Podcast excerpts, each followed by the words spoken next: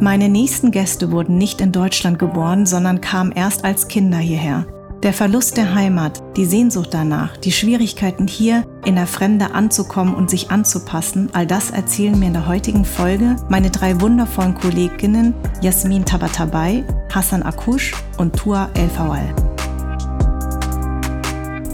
Jasmin, schön, dass du da bist. Hallo, ich, ich freue mich. Gibt es für dich einen Unterschied zwischen Zuhause und Heimat? Ja, schon. Also Heimat ist da, letzten Endes, wo du verwurzelt bist. Für mich gibt es zwei, ganz eindeutig. Es ist nicht nur das Land meiner Kindheit, in dem ich geboren wurde, der Iran. Mhm. Das ist absolut eine Heimat für mich. Aber es ist auch Deutschland, weil ich den größten Teil meines Lebens hier verbracht habe. Ich war schon in meiner Kindheit immer in den Sommerferien hier. Ich habe eine deutsche Mutter. Mhm. Ich bin im wahrsten Sinne des Wortes äh, mit Deutsch als Muttersprache aufgewachsen. Du warst auch auf einer deutschen Schule, ne? Ich war auf der deutschen Schule mhm. Teheran und ich habe halt irgendwie dadurch, dass meine Mutter mit mir als Baby Deutsch gesprochen hat, ist das auch die Sprache, äh, mit der ich, in der ich mit meinen Kindern spreche. Also deine Muttersprache. Ja, ist instinktiv. Deswegen sage ich wirklich Muttersprache. Ja. ja. Und zu Hause? Zu Hause ist da, wo du letzten Endes deine Zelte aufschlägst und wo du, ähm, also mein Zuhause ist zum Beispiel Berlin, mhm. schon seit vielen, vielen Jahren, seit 29 Jahren jetzt schon. Krass. Ja. Und ähm, das kann sich aber auch natürlich ändern. Na, wenn aus irgendwelchen Gründen du woanders hinziehst, in eine andere Stadt oder in ein anderes Land, dann kann das auch dein Zuhause sein. Also ist Zuhause etwas Flexibles und Heimat ist eigentlich etwas, was durch die Kindheit gesetzt wird. Kannst habe ich das richtig verstanden? Ich denke schon, also für mich schon. Das ist, sind, sind ja alles Begriffe, die kann jeder für sich interpretieren, wie er will, finde ich. Ja. Aber du hast mich gefragt und für mhm. mich ist das so. Deine Eltern haben sich kennengelernt in den 50ern mhm. auf dem Oktoberfest. Ja, allerdings nicht im Bierzelt. Achso, nicht im Bierzelt, okay. und, ähm, und deine Mutter ist deinem Papa nach, nach, äh, in den Iran gefolgt? Genau, ja, es ist eigentlich eine schöne romantische Geschichte. Äh, meine Mutter äh, mit ihrer Freundin Edeltraut noch kurz über die Wiesen gehen wollte. Und Edeltraut dann, ist so ein typisch bayerischer Name ja, in dieser Generation. Großartig. Ich kenne so viele Edeltrauts. Genau. Die Edel, gell? Genau. Und dann haben die, ähm, war mein Vater mit seinem Cousin Reza, war da irgendwie unterwegs und äh, der Cousin äh, warf ein Auge auf Edeltraut und meine Eltern gingen als Anstandswauwaus mit und aus denen ist dann das Paar geworden das und aus den anderen nicht.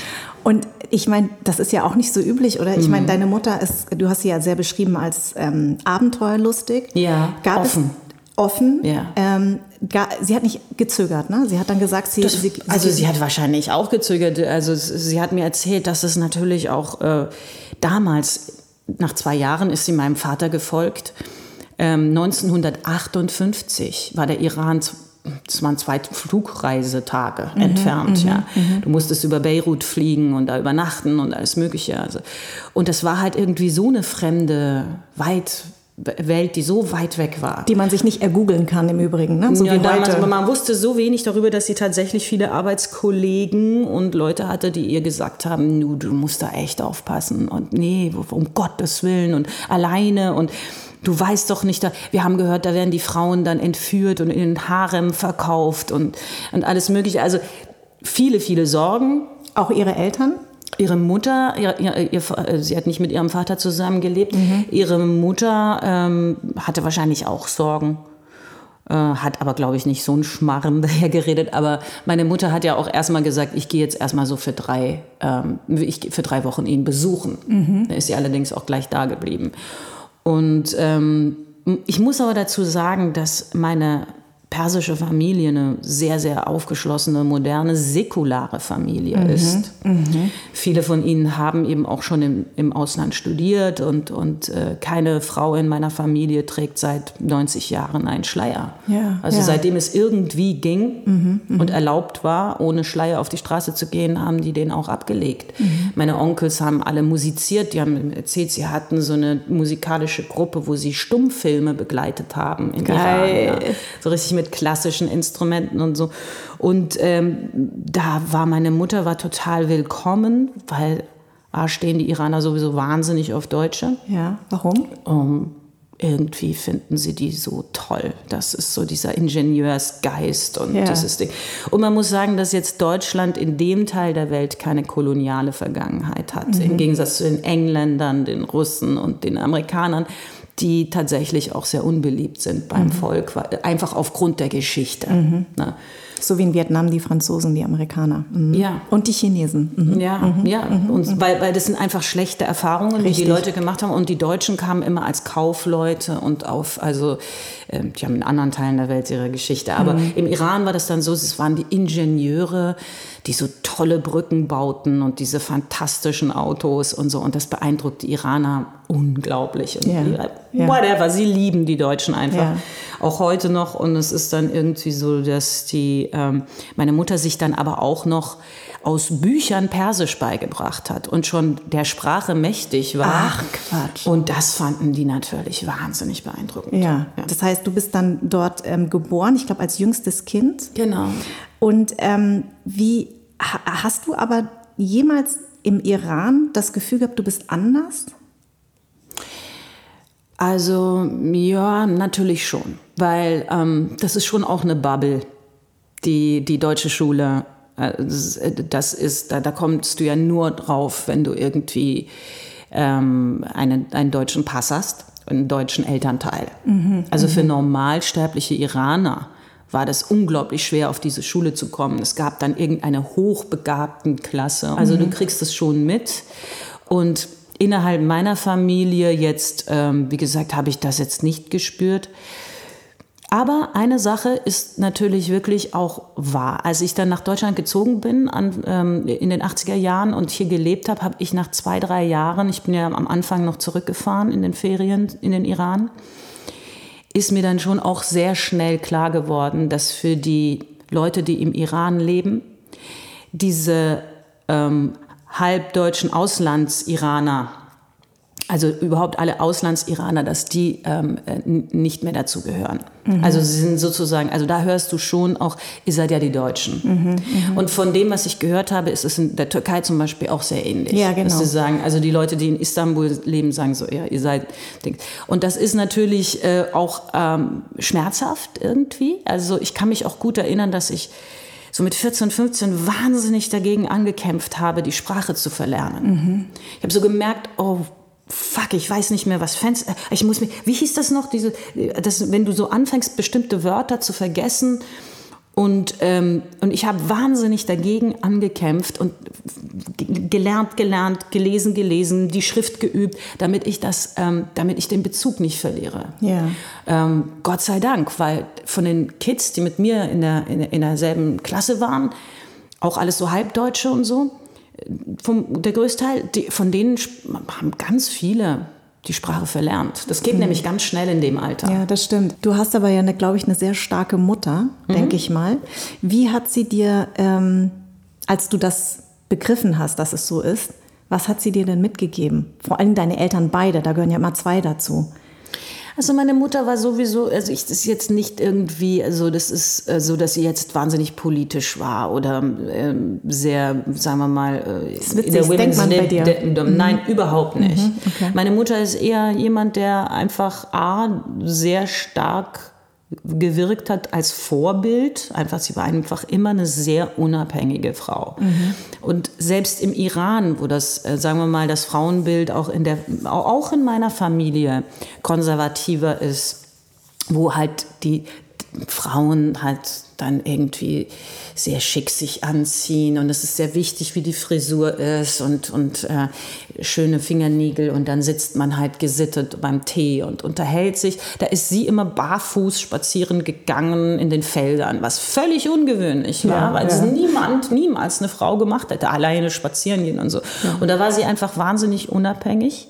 Sie hat äh, halt auch wirklich dafür gesorgt, dass wir Deutsch lernen und auch die deutschen Feiertage zum Beispiel hat sie mit uns gefeiert. Das sind ja alles Dinge, die ja schon auch nicht unwichtig sind, dass du sozusagen auch deinen anderen Teil kennenlernst. Ja. Ne? Sprache in erster Linie ich bin auch wahnsinnig dankbar. Sie hat dafür gesorgt, dass wir deutsche Pässe bekommen, mhm. was ja auch erst nach 73 ging, mhm. muss man dazu sagen. Mhm. Davor war es in Deutschland so, dass nur Kinder von deutschen Vätern den deutschen Pass bekommen haben.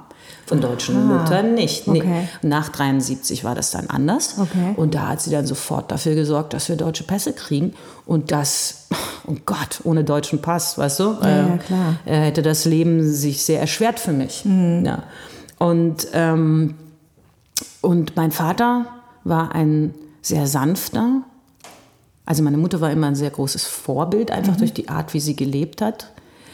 Und auch weil sie uns nie das Gefühl gegeben hat, dass es wichtig ist, wie man aussieht, sondern dass es wichtig ist, was man leistet und was man macht. Mhm. Das ist, fängt ja schon damit an, was lobst du bei deinen Kindern? Ja. Redest du die ganze Zeit mit Mädchen darüber, wie hübsch sie sind und wie mhm. toll sie sind? Das war bei uns eigentlich relativ egal. Mhm. Sondern es ging immer darum, oh, und jetzt machst du das und das ist ja toll und oh, und weißt du so, also in der Schule gut sein und so. Und mein Vater war ein sehr sanfter Mann, ein sehr sanfter, sehr kultivierter Iraner, der ich habe ein Erlebnis, da war ich 17, das fand ich so beeindruckend. Da hat es war eigentlich das letzte Mal, als ich ihn gesehen habe, hat er mich so beiseite genommen und dann hat er mir so gesagt, pass auf, äh, ich möchte, dass du dich nicht von einem Mann abhängig machst.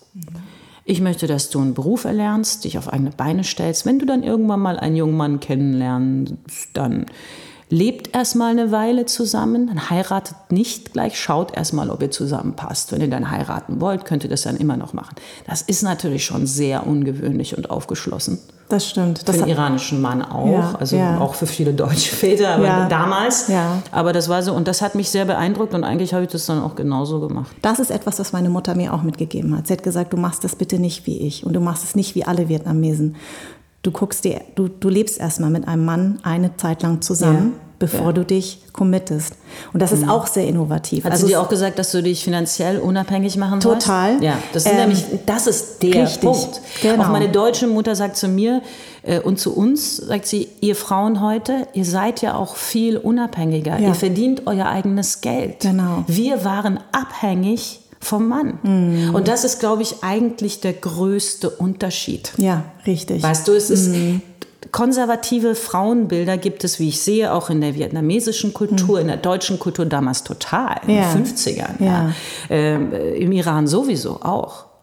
Aber dass die Frauen heute finanziell unabhängig sind, mhm. das macht den Unterschied. Und genau. deswegen ist es auch so wichtig, ja. dass wir weiter daran arbeiten und ja. dafür kämpfen, dass wir auch gleich bezahlt werden und, die, und gleiche Möglichkeiten haben, uns beruflich zu entfalten. Mhm. Quote und so.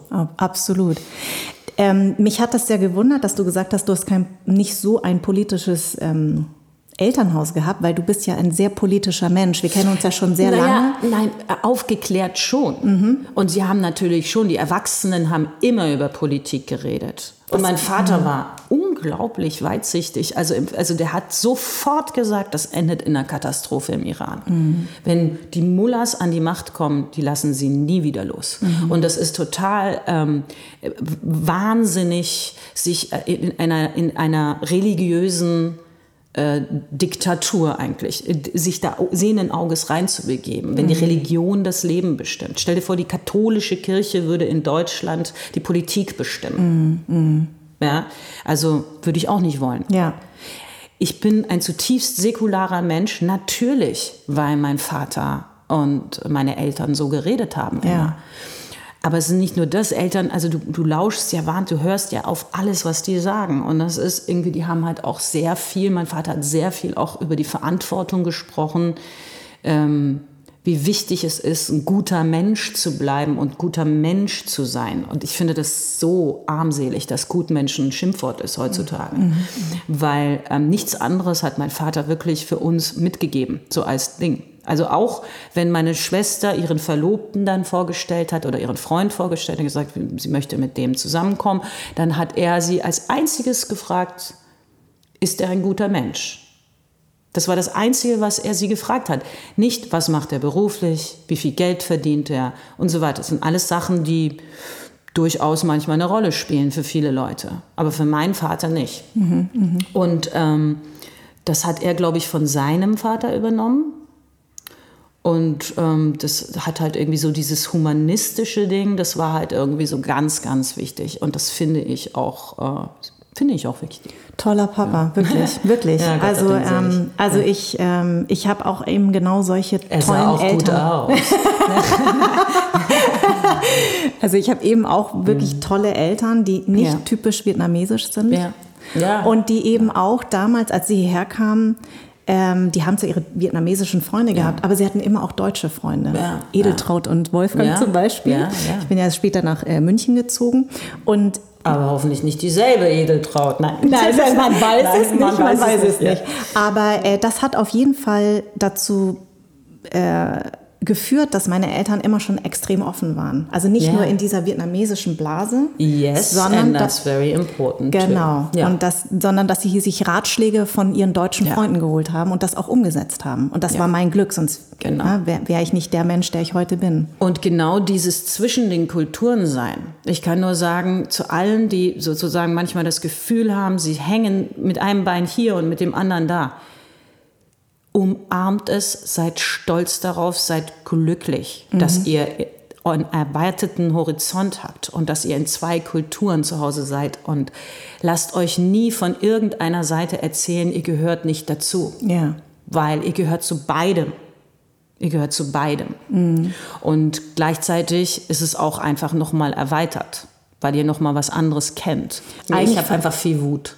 Das macht, gibt mir Hilfe. Ja, das, äh, das wirklich, das macht mich irgendwie oft, äh, ist es ein toller, also ich habe kein Problem damit zu akzeptieren, dass ich wütend bin ja. über manche Sachen und dass ich ein Recht darauf habe, wütend zu sein. Mhm, mh. Ich komme aus einer Familie von Cholerikern.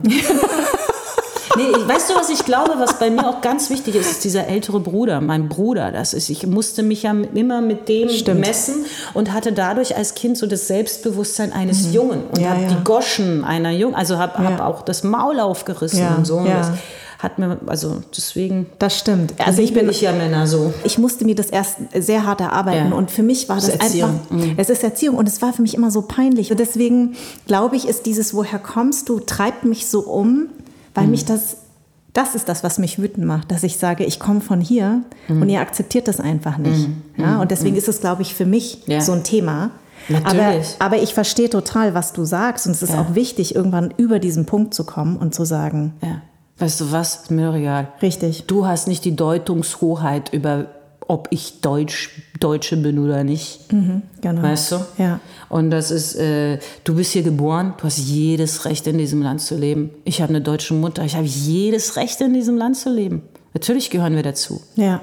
Und das ist einfach, aber du kannst es natürlich über so ein Ding, dass du einfach sagst, weißt du was? Du wirst mich eh nicht lieben, ist mir doch mhm. scheißegal, was du mhm. sagst. Mhm. Richtig. Das ja. macht einen auch frei. Ja, das stimmt. Ja, es schreibt auch der, also es gibt ja wirklich ein Buch, das hat so einen provokanten Titel, dieses Desintegriert euch von Max Czolek. Mhm. Ich kann es nur empfehlen, das ist wirklich ein tolles Buch. Mhm. Ja, und das ist wirklich ein tolles Buch und das ist auch also ganz viel von dem, was ich jetzt sage, habe ich wahrscheinlich da gelesen, weil es hat mich wirklich inspiriert. Mhm, und ähm, ist einfach auch so ein schlauer Mensch, ja. der auch die Geschichte der Bundesrepublik sehr schonungslos, als Jude ganz schonungslos betrachtet. Schreibe ich mir gleich mal ja, auf. Unbedingt. Ähm, eine Frage, ja. zwei Fragen hätte ich noch zum Schluss. Ähm, hm. Heimweh. Ja, hatte Hast ich. Du? War, ach ja, habe ich ja natürlich auch immer noch. Ja. Ja. Total. Das ist, ähm, das, äh, naja, das es gibt ja auch wirklich, ich äh, weiß nicht, kennst du ein paar Iraner, so Exil-Iraner, kennst du die? Ja. Also es sind doch alle irgendwie traurig. Ja, das darüber, stimmt. dass sie nicht in den Iran ja, auf Das ist Fall. wirklich bei Iranern so extrem, dass die so eine Wunde mit sich rumtragen, mhm. leben, das auch irgendwie pflegen und mhm. Dings. Meine Schwester hat mir vorgestern so ein Musikvideo gezeigt von so einem traurigen iranischen Lied, was der wunderbare Sänger Shajarian gesungen hat und dann hat eine Frau ein Video gedreht, nur mit lauter Leuten, die sich diesen Song auf Kopfhörer anhören und so weinen und sich auf den Kopf schlagen und denken, sondern das können wahrscheinlich wirklich nur Iraner verstehen. Dass ja. man so bei trauriger Musik sich so quält und gerne quält, weil das alles so schrecklich traurig ist und so. Ja. Und, ähm, ja, natürlich, es wäre mein absoluter Traum, mal meinen Kindern und auch Andi dieses Land zu zeigen, gemeinsam hinzufahren. Ich hoffe, dass dir das irgendwann gelingen wird.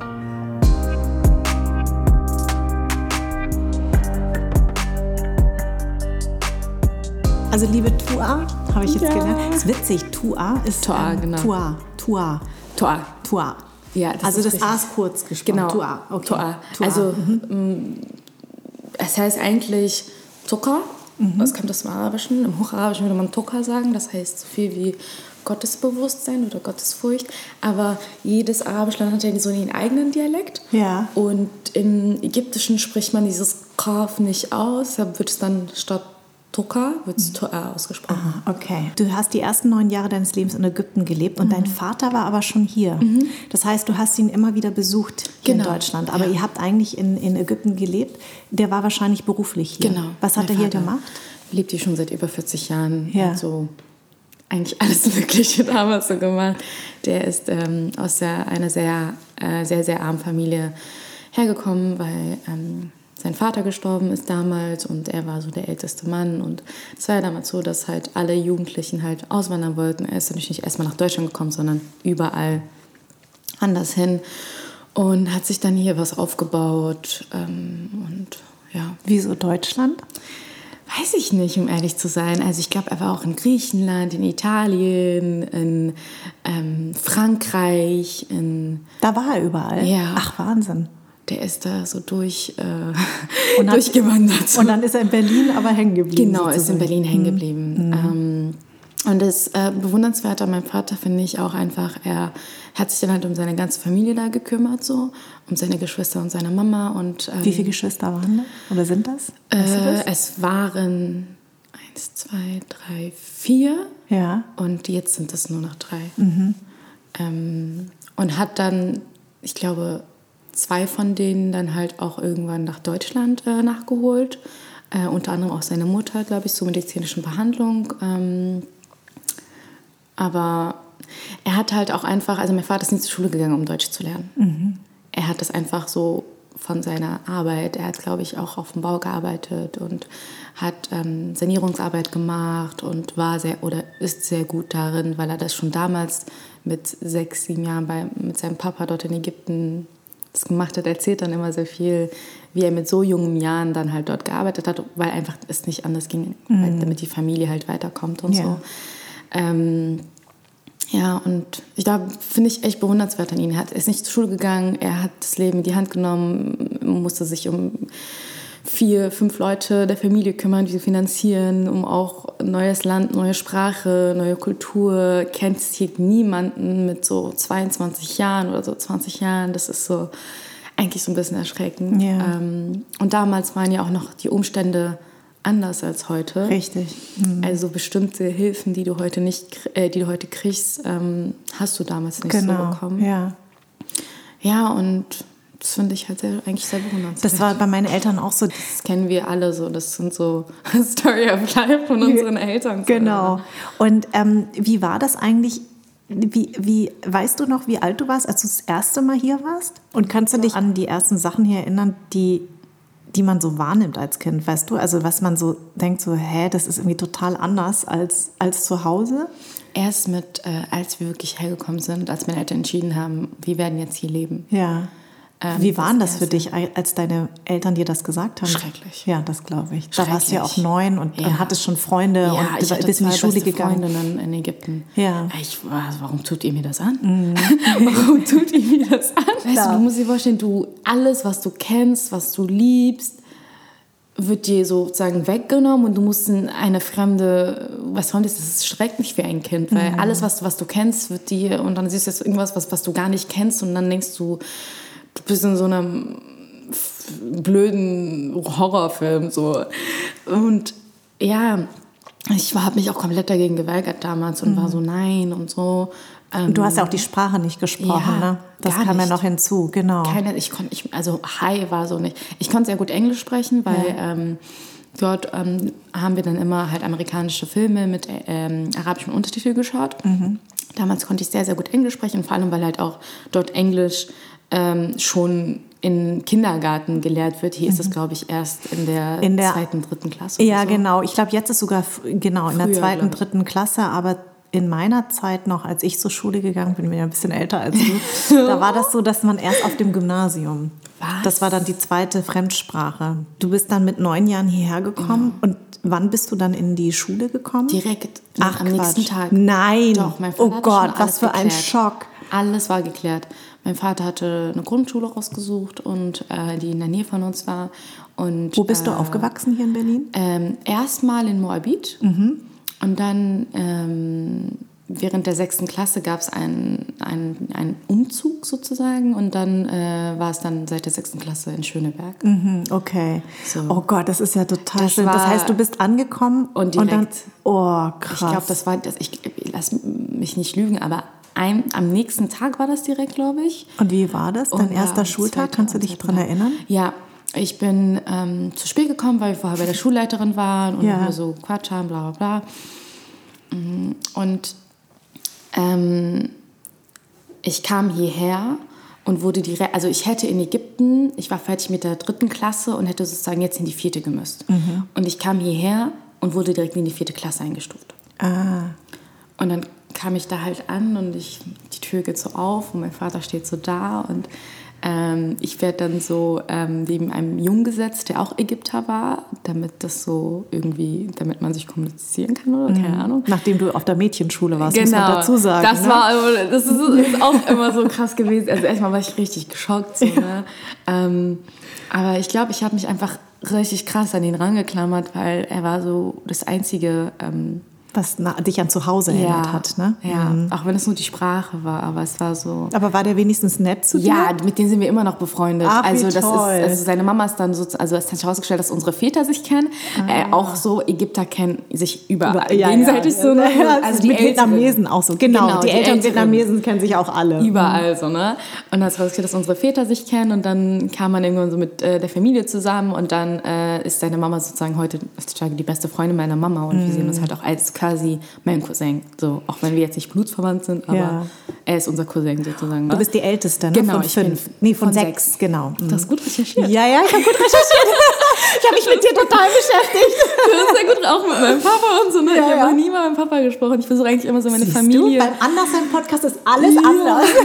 Also so, ich versuche immer so ein bisschen meine Eltern vor allem so rauszuhalten Ja. aus allem so, Ja. weil ähm, ja ich mag also ich mag das halt nicht so ne. Die Ja. sind, die, sie, ich habe mich für dieses äh, Leben in der Öffentlichkeit entschieden. Ja, das ist das meine. Entscheidung. Du so. willst sie schützen, ne? Genau. Genau. Und die sollen halt so Ja, das verstehe ich. bleiben. Du sagst einfach, wenn's dir, wenn's, wenn's, wenn du die Frage nicht magst, aber ich frage immer sehr gerne, ähm, weil ist auch privat. Also ist persönlich. Genau, weil es sehr ist persönlich Person. ist, genau. Aber ich, ich äh, unterscheide immer zwischen persönlich und privat. Und Ja. es gibt Sachen, die sind einfach zu privat und dann sagst du mir das einfach. Das kann ich total nachvollziehen. Alles Aber, ja, genau, ja, ich kenne das. Ich, sag, ich muss dann immer sagen, stopp, das ist mir, das ist Ja. jetzt zu äh, privat, aber das kannst du ruhig sagen. Das Ja. ist völlig in Ordnung, ja. Alles gut.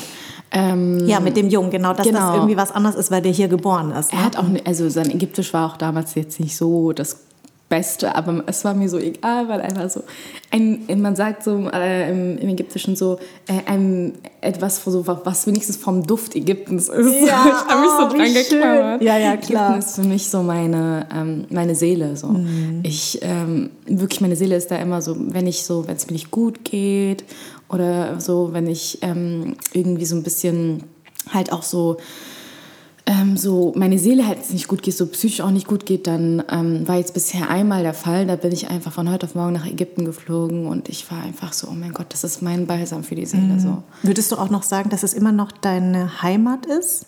Ja, auf jeden Fall. Und ist es auch dein Zuhause oder ist dein Zuhause mittlerweile hier? Ähm, das ist sehr schwierig zu beantworten, weil ich denke, Berlin ist mein Zuhause. Also nicht ganz Deutschland, so Berlin ist mein Zuhause, äh, weil hier meine Freunde sind, meine, meine, meine, meine, meine, meine Wohnung, mein, also meine Familie halt auch. Aber so die Seele ist irgendwo trotzdem auch in Ägypten. Es ist so beides. Mhm, So. Ich, ich, ich, will- ich finde es auch blöd, ich will mich auch nicht entscheiden. So. Ich mir so, Musst du auch nicht, so. genau. Also, aber es gibt ja nicht. Leute, die sagen, nein, so, bist Ja. du jetzt hier Deutsch oder bist du jetzt äh, Araberin Ja. aus Arabien? Ja. So. Und ich denke so, wer bist du? wer bist du? so, ähm, aber ja, das ist halt ähm, sehr, sehr schwierig gewesen. Wie lange hat es für dich gedauert, da, ähm, dass du damals gesagt hast, ich bin angekommen? Weißt du, also nachdem Damals? im, Noch gar nicht. Gar nicht. Gar nicht. Erst seit jetzt ein paar Jahren, wo ich sage, ja, Mhm. Ach ich bin krass. angekommen. Okay. Ähm, was, hat das, was hat das Ankommen oder wann war der Punkt, als du gesagt hast, ich bin angekommen? Und wo war der Punkt, wo du nicht angekommen bist? Mm. Naja, damals war das alles für mich so, ja, okay, ich lebe jetzt hier in Deutschland, was ist jetzt so besonders daran? Ich will trotzdem, ich habe mich immer trotzdem jedes Jahr darauf gefreut, an wie Sommerferien, weil ich dann in Ägypten war. Mhm. So, wo ich merkte, so, ich, hier wollen Leute mich sehen, hier wollen Leute mich haben und so weiter. Ähm, der Moment, wo, oder wieso ich dann irgendwann jetzt so in den letzten Jahren gedacht habe, okay, jetzt bin ich angekommen, ist, ähm, weil ich mir, weil ich gemerkt habe, jetzt habe ich mir ein eigenes Zuhause aufgebaut. Also jetzt habe ich meine Freunde fürs Leben, jetzt habe ich meine eigene Wohnung, jetzt habe ich meine Ziele, jetzt ähm, habe ich auch ein, ähm, die Sensibilität für das Denken entwickelt äh, und auch dieses Bewusstsein von diesem, warum reagieren die Menschen so, wenn sie mich sehen? Warum gucken die so, wenn sie mich sehen? Warum passiert das, dieses, dieses Bewusstsein? ähm, was geht hier gerade vor, warum ist das so? so mhm. Das hat man vorher halt nicht verstanden. Ähm, meine Eltern wussten halt immer so, haben auch immer gesagt, so, äh, wir sind hier, ähm, wir sind hier anders sozusagen in Anführungsstrichen, aber sie haben das so nie beim, beim, beim Namen benannt, das mm. Problem. Mm. Also sozusagen, das ist Diskriminierung. Das mm. ist antimuslimischer Rassismus. Das ja. wurde nie so benannt. Das war immer so, ja, wir sind ja anders und ähm, egal, also meine Eltern wollten, sind nur hergekommen für unsere Bildung mhm. und so weiter. Und dann war das so, egal, wir gehen dann doch sowieso später nach Ägypten. Mhm. Also wir bleiben gar nicht hier. Mhm. Ähm, und meine Eltern oder unsere, ich weiß nicht, wie das so ist, aber ich kenne halt viele, die das, so deren Eltern das auch immer gesagt haben, die wollen immer danach zurück. Also die wollen hier so, sich so also etwas aufwand für ihre Kinder, eine gute Bildung, ein gutes Leben und dann wollen die einfach zurückgehen in ihre Heimat, wo sie sich wohlfühlen. Aber Fakt ist einfach, wir unsere Generation, wir sind ja keine Gäste mehr. Nee.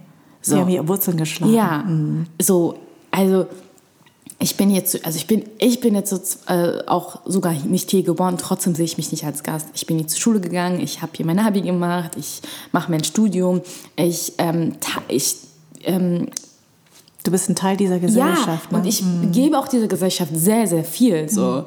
Ähm, wer bist du, dass du mir sagen möchtest, ich bin ein Gast? Ich, nein, ich, ich bin Teil dieses Hauses. So. Genau. Ich bin Miteigentümerin dessen. So, ne? Ähm, und ich glaube, das war so der Punkt, wo ich dann gesagt habe, ja, ich bin angekommen, weil einfach man irgendwann auch verstanden hat, warum das alles so gerade passiert. Und ähm, man sich auch jetzt so seine, also es ist so wie ähm, ich habe mir jetzt eine Schublade genommen, wo ich jetzt meine Klamotten rein tue, so zu Hause. So, ne? Oder jetzt auch einen Schuhschrank, wo ich meine, also ich habe mich langsam eingerichtet. eingerichtet. Nicht mehr im Koffer. Ganz ne? genau. Du hast jetzt alles ausgepackt. Ganz genau. genau und ja. alles hat sozusagen Wurzeln geschlagen. Mhm. Und dann habe ich das Gefühl, ich bin keine Reisende mehr, ich bin keine, kein Gast mehr. Nein, mhm. ich bin jetzt hier zu Hause. Ich nicht ihr habt mir dieses Zuhause gegeben, ich habe mir dieses Zuhause selbst aufgebaut und genommen. Kennst du das, wenn, also jetzt ähm, als Kopftuchträgerin, das nennt man der Hi Hi Hijab? Hijab, genau. Hijab, genau. Ähm, kennst du das dann, dass dann Leute, da die Blicke, also diese Blicke, die du erntest, ist das... Ähm, also, also du spürst das doch Auf wahrscheinlich. Ne? Also du bist ja dann doppelt stigmatisiert. Ich, ich glaube, weil Leute sehen und sich dann sofort ein, äh, eine Meinung bilden. Ja. Also unterdrückte Frau, das hört man ja sehr häufig. Unterdrückte Frau muss zehn Meter hier hinter ihrem Mann laufen, hat genau. gar keine Freiheit. Wurde zwangsverheiratet. Ja, ist gezwungen, das Kopftuch anzuhaben. Oh Gott, die Arme, die ja. Arme, wir müssen sie da rausholen. Ja. Wer ist, denkt ihr, weil ihr seid immer wieder dieses Bild von den weißen Menschen, die die Retter spielen müssen. So. Wer, hat, wer hat euch gefragt? Mhm. Wer hat euch gefragt? So, Wallah, mir geht's gut. Ja. mir geht's gut. Ich habe meine Familie hinter mir. Ich habe mein eigenes Leben so. Ich kann reisen, wann und wohin auch immer ich möchte. Mhm. Und meine Eltern sind streng religiös. Also, weißt du so? Mhm, mhm, die sind halt sehr religiös. Und ich wurde auch so aufgezogen. Aber das ist halt das, das ist halt der Unterschied. Die sind religiös und nicht irgendwie traditionell hängen geblieben. Mm, mm. Und das ist der Kern. In der Religion wird nichts gezwungen. In der Religion ist alles Kommunikation, Liebe, Verständnis und Respekt. Du kannst nicht etwas erzwingen, das funktioniert nicht. Bist du denn auch streng religiös? Also ich bin praktizierend, würde ich sagen, ja. ja. Also ich, ähm, dafür habe ich jetzt, jetzt nicht, ich weiß jetzt nicht so krass viel ich sage halt immer so, ich bin sehr, sehr so bescheiden. Ich sage immer so, mein Wissen ist jetzt so reicht für mich so gerade, aber natürlich würde ich mir gerne mehr Wissen anlegen. Aber ja, ich bin überzeugt ähm, religiös und ich ähm, lebe es halt auch aus und praktiziere es in meinem Alltag und in allem, was ich mache. Du trägst das Kopftuch aber immer auch zu Hause oder legt man das zu Hause ab? Das Naja. wollte ich schon immer mal fragen, weil ich das nicht weiß. Ja. Also das Kopftuch ähm, nimmst du ab vor Männern, die nicht Mahram für dich sind. Was heißt das? Also Mahram sind die Männer, die zum Beispiel dein Vater ist dein Mahram, dein Bruder ist dein Mahram, dein äh, Onkel, dein Opa, ähm, Männer, die du nicht heiraten könntest. Okay. So, Ja. das sind so deine Mahnams. Vor Frauen kannst du dein Kopftuch abnehmen, so wie du willst. Ähm, aber wenn jetzt, keine Ahnung, wenn, wenn wir jetzt zu Hause miteinander chillen und da kommt jetzt eine Familie zu Besuch mit dem Freund meines Vaters und seinem Sohn und so, Ja. dann ähm, nehme ich das nicht ab. Okay. Aber ich äh, nehme das halt ab, wenn ich einfach bei meiner Familie bin oder wenn ich mit meinem Mann sitzen würde, so Ja. wenn wir dann heiraten, Ja. dann nimmt man also so, dann nimmt man das ab. Ähm, also so die Männer, die du sozusagen äh, nicht heiraten kannst. Aber jeder Mann, der in Frage käme, du you never know, so, Ja. den du irgendwann heiraten könntest, ähm, vor dem äh, nimmst du es halt nicht ab. Also theologisch gesehen sozusagen. Okay. Es gibt halt Menschen, ähm, also es gibt viele Frauen, die machen das halt anders. Und wie gesagt, also jedem das Seine. Mhm. So. Und wird es aber innerhalb der Community anders gesehen? Also die sind ja manchmal strenger mit einem, ne? Ja. Schon, oder? Ja. Okay. Also das, ähm, das Krasseste ist einfach, also ich als Frau mit Kopftuch, die in der Öffentlichkeit steht, äh, werde halt von überall beschossen. Also sowohl von der nicht-muslimischen Community, die der Meinung ist, ich soll mein Kopftuch abnehmen, ich soll verschwinden, und der muslimischen Community, die der Meinung ist, äh, das ist doch gar kein Kopftuch, was du trägst. Ah, okay. So, und das, das aber ist wieso? falsch, was du weil, machst. weil du weil du es weil du es nicht so bindest das oder hat nichts. Das Ach so. sind Menschen, die einfach. Okay. Also Für die musst du dumm. alles sein wahrscheinlich, oder? Also, du bist ja, ja- die haben immer was zu kritisieren. es geht ja auch gerne um eine Interpretation, so wie man es auslegen Ganz will, genau. ne? Es geht, für mich geht es auch gar nicht um die Religion. Das sind einfach Männer, die eine toxische Männlichkeit haben. So. Es, die benutzen nur eine Religion, um das irgendwie zu begründen. Die haben aber eigentlich nur ein unsichere, also ein Ego in sich, eine toxische Männlichkeit und ähm, einfach Unsicherheit und versuchen, wie es halt in allen Kulturen, allen Ländern gibt, bestimmte Frauen immer so Klein tiefer, zu so halten. klein zu halten, damit sie halt immer noch so als die Großen an, da sind. So. Ich habe so viele Presseanfragen, Podcast-Anfragen und so weiter und so fort, wo man halt immer über das Thema spricht. Manchmal so wird es mir irgendwann einfach Bisschen so zu viel. blöd, so, warum muss ich immer darüber reden? So. Leute, ich Gott sei Dank bist du dann andere aber Sachen. zu mir gekommen. Ja. Nein, ich weiß ja, dass, du weißt, dass es bei dir auch anders ist. So. ja auch der anders ja. so, ähm, Nein, aber ich auch weiß, persönlich, so, Ja, weißt du, so, das ja. ist nicht nur, okay, erzähl mir jetzt von deiner Rassismuserfahrung. Mhm. Warum muss immer die Person, die davon betroffen ist, darüber sprechen? So, warum? Erreicht. Ja. Aber ich rauf mich dann auch immer wieder zusammen und denke mir so, Toa, ähm, wer soll das denn jetzt machen? So, du bist eine der, also du bist jetzt so die einzige Schauspielerin, so mit Kopftuch, du musst das jetzt machen, du willst ja was verändern. Also du kannst jetzt nicht sagen, ich will was verändern und lässt es jetzt einfach los und es verändert sich von alleine, dann kannst du jetzt 20 Jahre warten. Alle haben mir gesagt, Toa, das wird sich erst in 10 Jahren verändern. Ich so, nein, nein, ich werde in, in zwei Jahren, wenn ich roll, ich werde das sehen. So. Und dann kommt der Deutsche Schauspielpreis. Und ich werde, die Sache ist halt auch die, A, will ich ja einfach nur, dass diese scheinbare Andersartigkeit bei mir dann das Kopftuch nicht immer thematisiert wird. Es ist trotzdem so, glaube ich, ähm, wenn sich was verändert, dann ist es immer in Wellenbewegung. Also jeden Fall. du wirst jetzt merken, auch mit dem Preis, fangen an, Leute nachzudenken und schreiben dann erst. Das heißt, es wird nicht immer sofort was sich verändern, sondern meistens immer so ein Jahr danach. Also ich kann, ich will dir nur Mut machen, weil bei mir hat das auch lange gedauert, aber irgendwann habe ich diese Rollen gespielt. ich sage halt auch immer so, jeder, der mich fragt, ich so, Leute, es gibt für mich nicht, also ich bin, ich, die Art und Weise, wie ich als zollvolle Religion auslebe, ist, wie ich als zollvoll sie auslebe. Das ist eine von vielen Wahrheiten, es ist nicht die eine Wahrheit. Ja. Es gibt immer überall, sag auch immer meine Mama, schlechte und gute Menschen. Es gibt natürlich irgendwo auch Menschen, die ähm, Frauen unterdrücken und so weiter.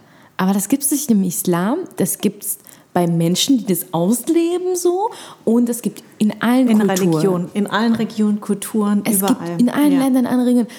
Vielleicht solltest du versuchen, selber Drehbücher zu schreiben. Dann Ja, kannst du deine eigene Geschichte so schreiben. Ich weiß, es ist nicht so einfach. Meins. Ja. Also ich bin so auch, ich bin, ich bin, ich bin, würde ich sagen, so nicht so nicht so kreativ. Also bisher habe ich noch nicht so eine kreative Ader in mir so verspürt. Ähm, ich bin gut darin, eine Rolle zu nehmen und sie mit Leben zu füllen.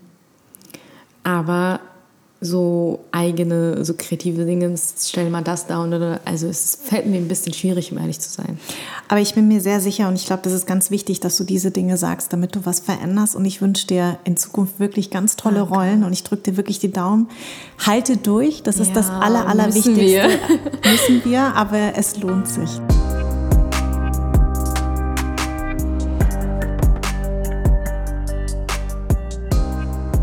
Lieber Hassan, also erstmal herzlich willkommen beim Anderssein Podcast. Vielen Dank für die Einladung. Ich muss dazu sagen, Hassan und ich haben schon mal zusammen gedreht und damals hast du mich schon beeindruckt und was ich total toll fand, äh, wir haben zusammen die Nachtschicht gedreht. Genau, da war ich ja ja. noch Kommissarin zusammen mit Armin Rode und du hattest solche Ohren und hast immer Armin durch äh, so äh, Sachen gefragt. Ne? Also wolltest ganz viel lernen und das, das, äh, das ist mir damals aufgefallen und du bist mir total im Kopf geblieben. Und deswegen freue ich mich, dass es endlich klappt, weil du bist ja ein sehr viel beschäftigter Schauspieler mit einer Wahnsinns-Lebensgeschichte Ja, über die wir jetzt reden wollen, natürlich. Äh, Du bist im Libanon geboren genau. und bist mit zwei Jahren mit deiner Familie nach Deutschland geflüchtet. Das war 1990. Genau. Und wir haben ja schon einige in unserem Podcast gehabt, die in einem Asylbewerberheim groß geworden sind. Bist du da auch als allererstes gelandet? Ja, klar.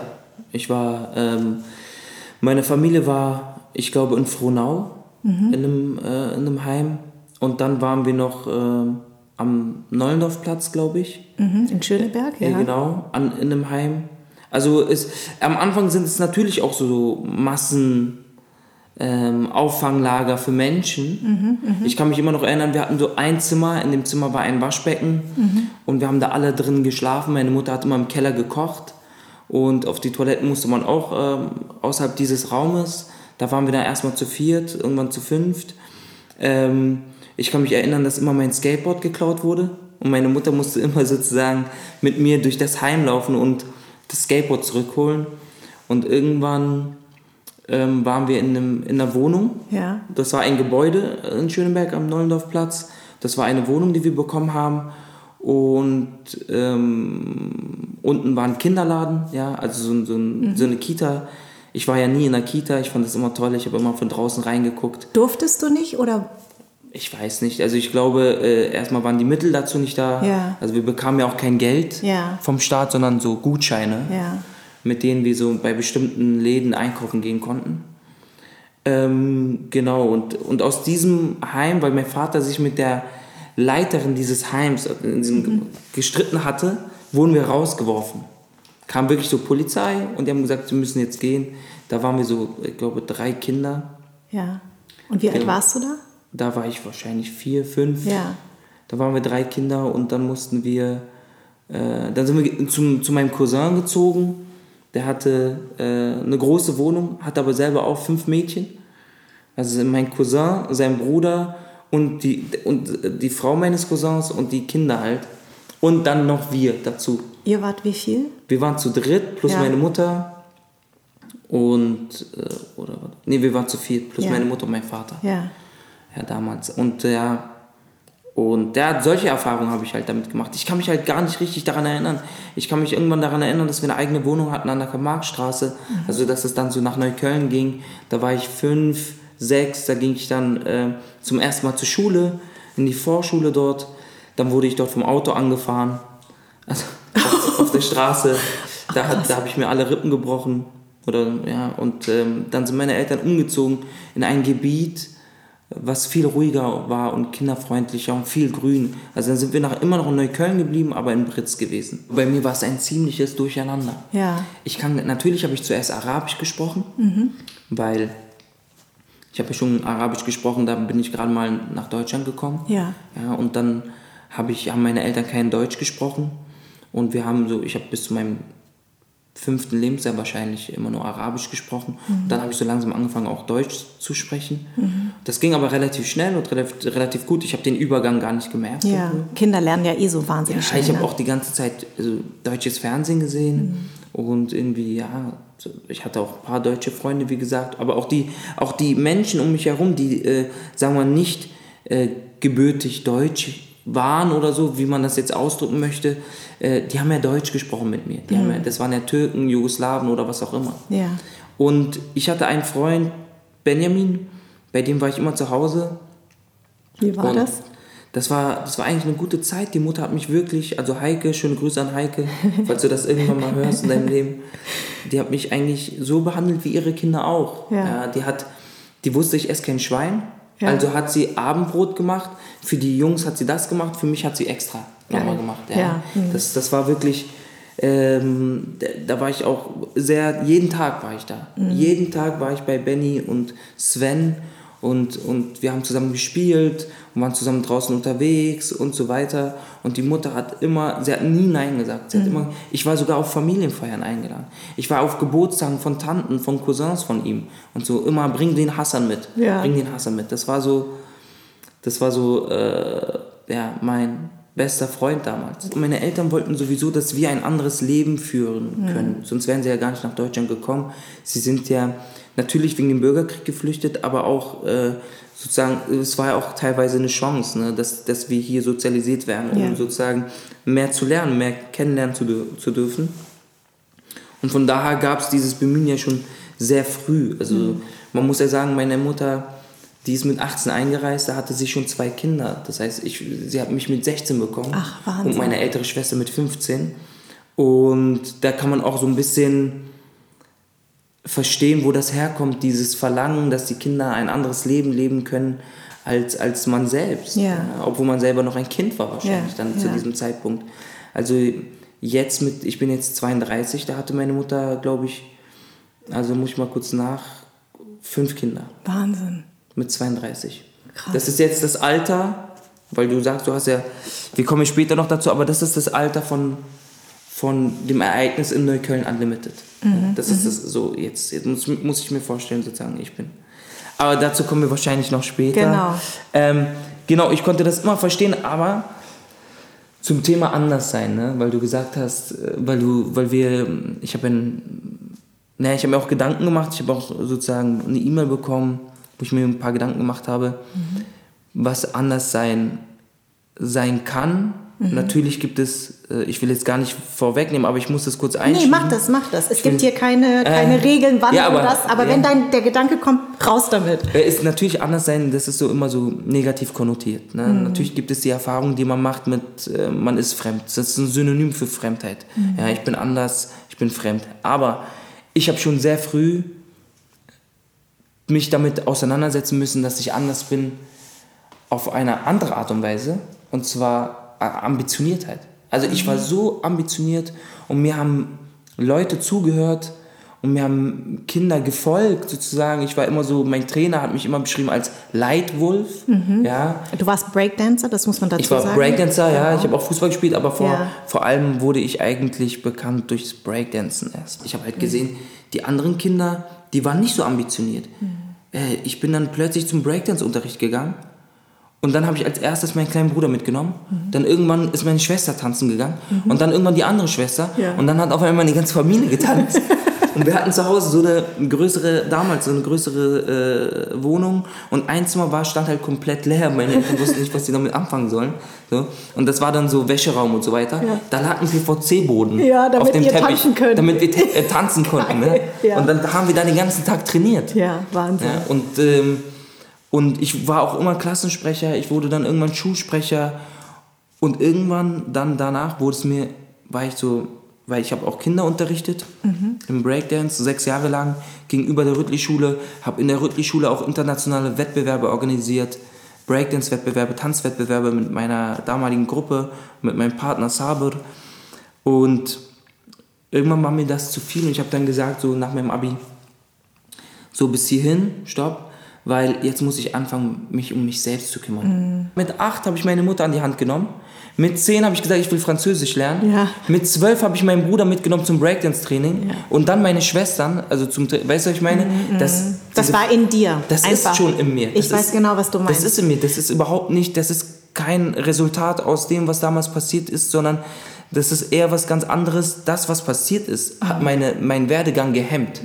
Natürlich bin ich dadurch stärker geworden, weil ich musste über einen ganz anderen Berg nochmal als, als andere und ich bin auch sehr tief nochmal äh, gefallen und das habe ich dann während meiner Ausbildung auch äh, nochmal zu spüren bekommen, äh, äh, dass das... Ähm, ja, es gab einen Moment, ich, ich könnte wetten, es ist genau zehn Jahre nach der Abschiebung gewesen, auf den Tag genau, wo ich dann irgendwie ne, was gespielt habe in der Falkenberg und mir ist schlecht geworden, ich musste mich übergeben und dann bin ich rausgegangen und weggelaufen und stand am Marienplatz und wusste nicht, wie ich da hingekommen bin.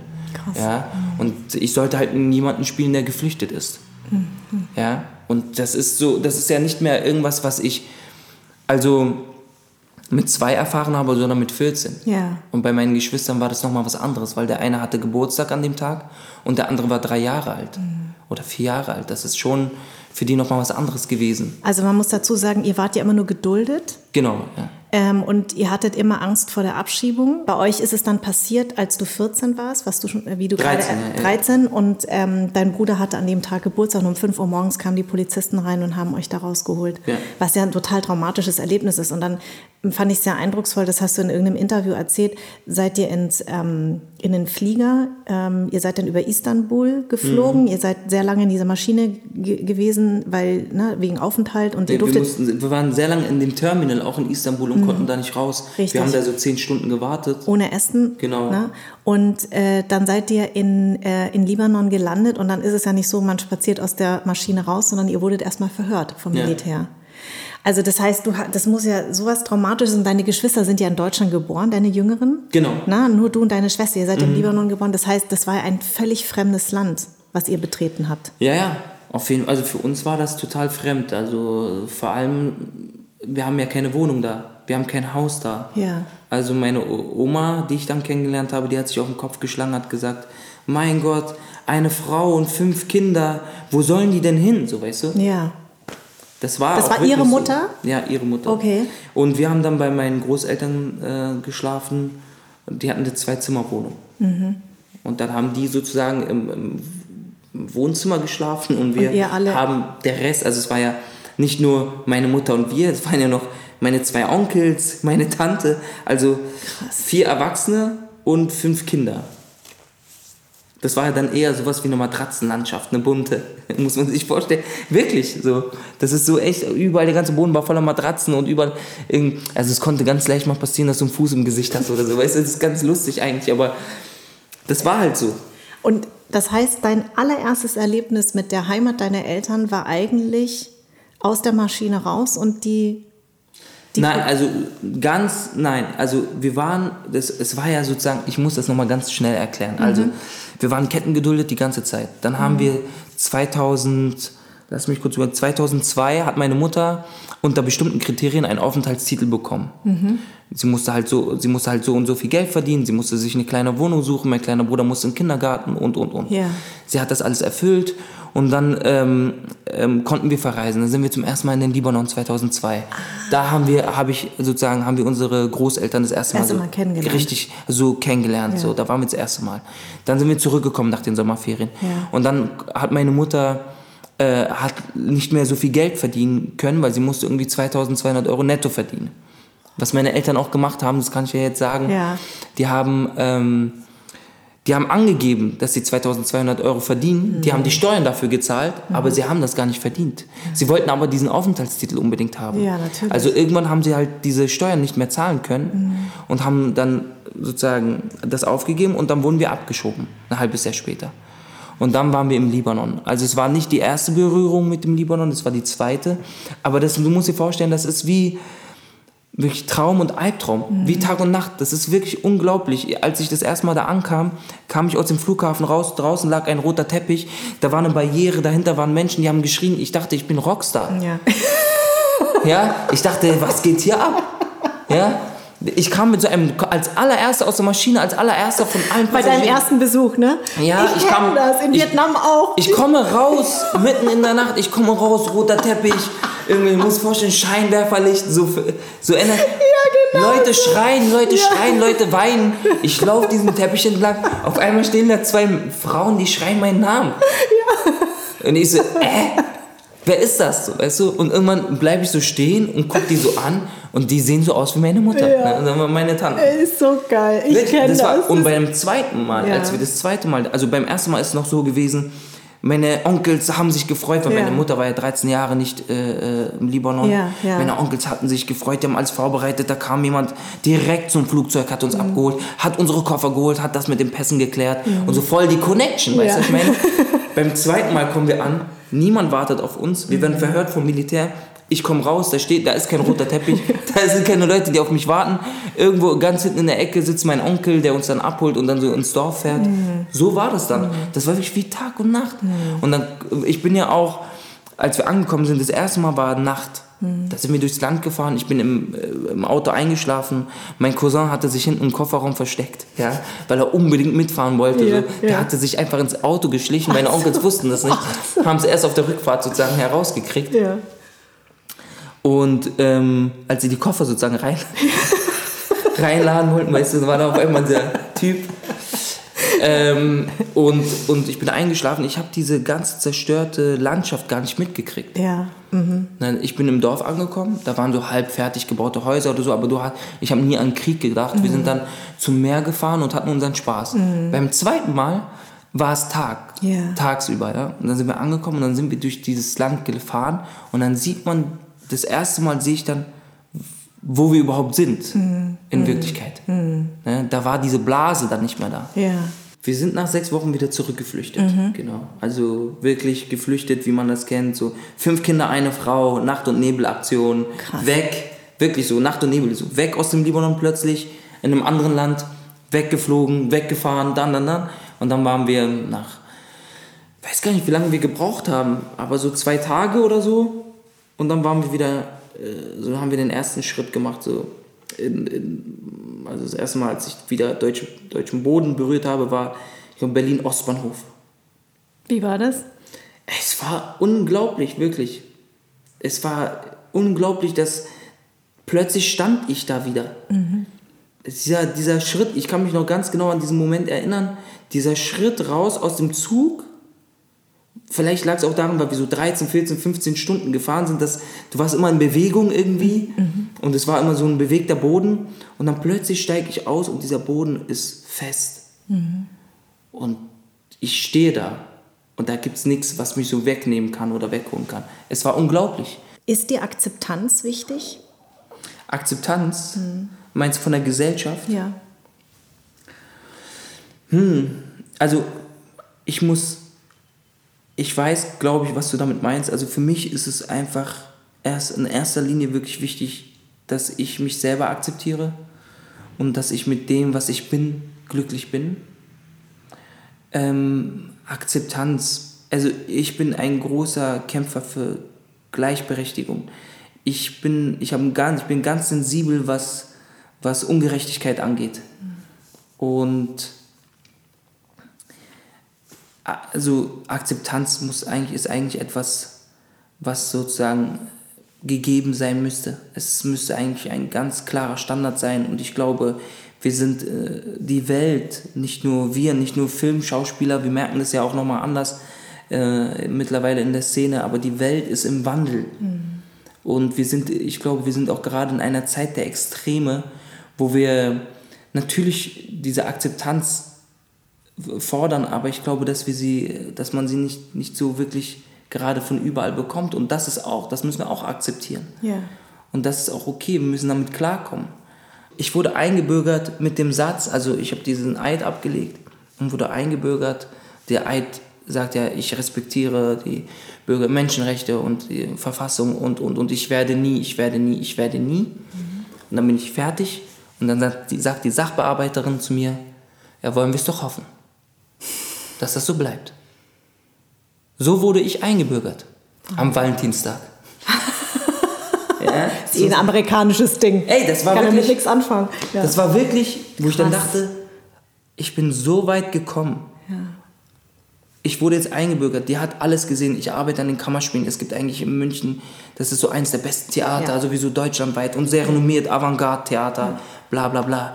Und ich, weißt du, die, ich verdiene Geld, ich arbeite seit 16 bin, ich habe so einen Stapel, wirklich einen fetten Stapel irgendwie Empfehlungen von dem Bürgermeister von Kreuzberg damals, von verschiedenen Stiftungen und und und.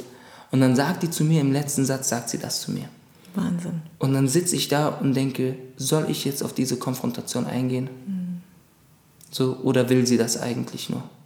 Mich aus meiner Reserve locken und sagen, so, ja, jetzt regst du dich auf, warum regst du dich denn jetzt auf? Du hast, wurdest doch gerade eingebürgert und so weiter. Jetzt sei mal fort. dankbar. Ja, sei mal dankbar.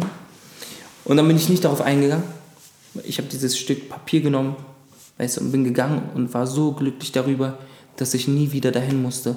Und mir wurde einfach bewusst, auch mit diesem Pass werde ich nie für alle irgendwie, werde ich nie von allen akzeptiert werden. Und das ist, es ist auch okay. Lass sie, weil ich werde die auch nicht akzeptieren. Das ist jetzt, ich will nicht jetzt Hass mit Hass bekämpfen, so meine ich das nicht. Ne? Aber ich, ich, ich sehe das auch positiv, wenn ich mit mir arbeiten will, wenn ich mit mir umgehen will, mit dem möchte ich auch nicht umgehen. Ja. Das ist ganz normal. Wir treffen, vielleicht treffen wir uns irgendwo auf einer anderen Ebene, aber auf dieser Ebene dann nicht. Wow. Ja, vielleicht, vielleicht nicht. Anderssein ist eine Produktion in Zusammenarbeit von Farn und Pracht Company. Idee und Konzept kommt von mir. Redaktion Anja Prinz und ich. On-Air Design Tro. Die Musik kommt von Perry von den Beethovens. Ton und Schnitt Philipp Zimmermann und Anja Prinz. Und mein Dank geht an Seat und an alle, die diesen Podcast unterstützen.